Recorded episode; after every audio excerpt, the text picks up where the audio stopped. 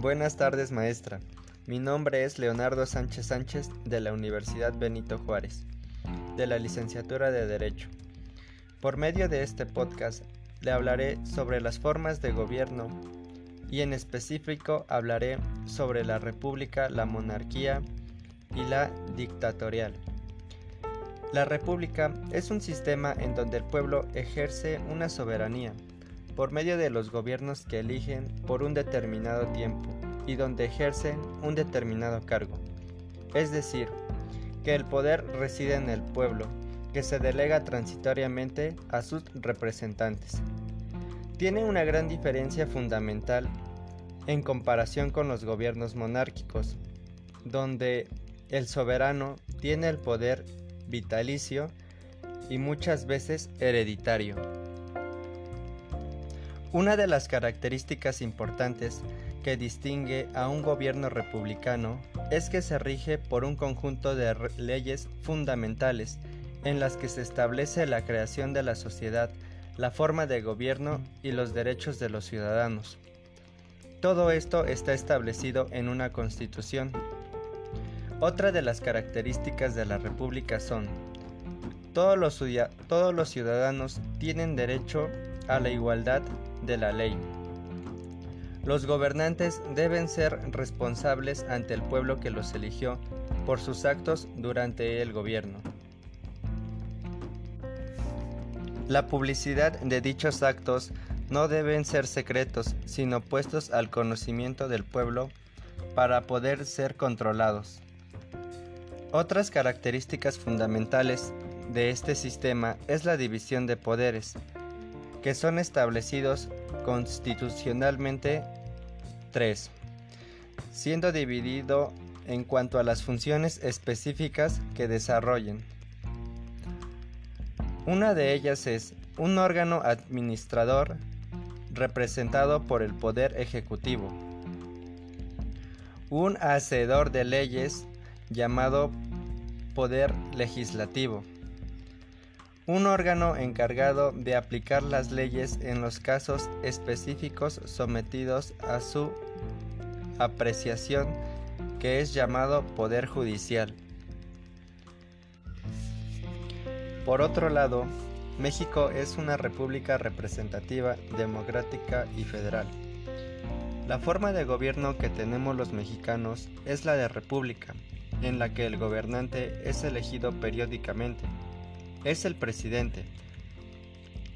La palabra república está relacionada a la palabra representativa, por lo que no es posible que todos los ciudadanos nos sentemos en círculo a elaborar y a discutir las leyes que queremos, ya que si lo vemos de esa forma, el círculo sería demasiado grande. Entonces, una república es representativa, cuando las leyes se elaboran por medio de representantes electos por los ciudadanos. Es decir, para representar al pueblo, para actuar en su, lugar, se elige a un grupo de personas con suficiente autoridad para interpretar y convertir los mandatos, para que para todos es obligatorio. Estos representantes del pueblo son los que se reunirán en una asamblea para elaborar o modificar las leyes. Esa asamblea o circuito de discusión forma en nuestro país lo que conocemos como Congreso de la Unión, que está dividido en dos, en dos cámaras, la Cámara de Diputados y la Cámara de Senadores. Además, cada estado de la República tiene su propia asamblea o cámara local. Ahora hablaré de la monarquía. La monarquía es un sistema político que tiene a un monarca como líder o jefe de Estado. El significado de monarquía es también reino cuando el monarca es el rey o la reina y la familia real de un país. En este caso, la monarquía es lo mismo que la realeza. La monarquía hereditaria es el sistema más común de escoger a un monarca. De acuerdo con la tradición aristotélica, la monarquía es la forma política en la que el poder supremo del Estado se concentraba en la voluntad de una sola persona, cuando la legitimidad se consideraba que era proveniente de un derecho divino, sobrenatural, la soberanía se ejercía como un derecho propio. Por otro lado, también existían otros tipos de monarquía, como lo es la monarquía constitucional y parlamentaria. La monarquía constitucional surgió en, Europa a finales del siglo XVIII, después de la Revolución Francesa. Aunque algunas de sus ideas no eran totalmente desconocidas para la monarquía británica desde el siglo XVI. Desde mediados del siglo XIX, la monarquía constitucional representa con frecuencia una forma democrática de Estado con normas constitucionales que se derivan de esta forma. En la monarquía constitucional o monarquía parlamentaria existe un parlamento elegido por el pueblo, que ejerce el poder legislativo. Al no tener la función legislativa, el rey tiene el papel de garantizar el funcionamiento de normas de las instituciones. También existe otro tipo de monarquía, que es la, la monarquía absoluta. La monarquía absoluta fue la forma de gobierno dominante en la mayoría de los estados europeos entre el siglo XVI y XVIII. En este tipo de monarquía, el rey era el jefe supremo de la nación, sin restricciones en términos políticos, ejercicios en el poder ejecutivo y el legislativo. Era el principal responsable por el destino del pueblo. La monarquía absoluta se estableció en medio de las dificultades de rendición de cuentas de los grandes señores feudales, que condicionaban un exceso del apoyo del rey. Durante el siglo XVIII, la monarquía absoluta cambió de carácter. Se intentaron realizar reformas para introducir nuevos organismos necesarios. Otra forma de gobierno monárquico es la monarquía eléctrica, en la que el jefe de gobierno es elegido por votación y tiene cargo vitalicio. La ciudad del Vaticano es un ejemplo de una monarquía eléctrica, siendo el Papa el líder supremo.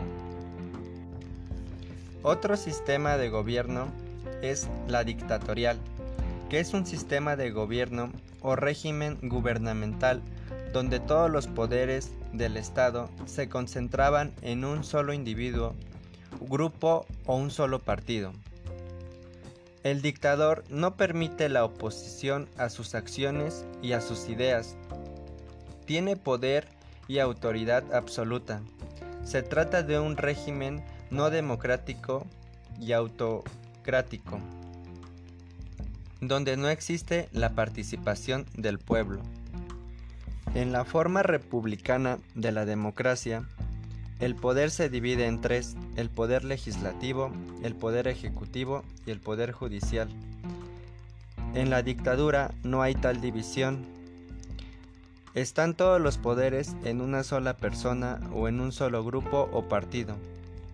La dictadura también tiene varios aspectos de los regímenes totalitarios de gobierno, es decir, cuando el Estado está en manos de una sola persona, en general la dictadura se implementa a través de un golpe de Estado.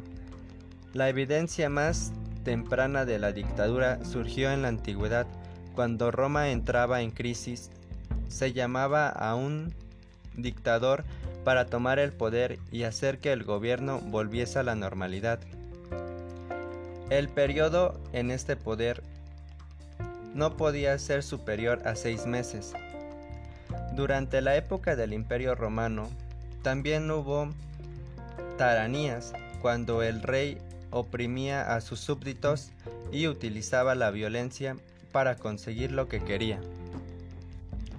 Otro tipo de dictadura era la dictadura militar, Una dictadura militar es una forma de gobierno donde el poder está completamente controlado por militares.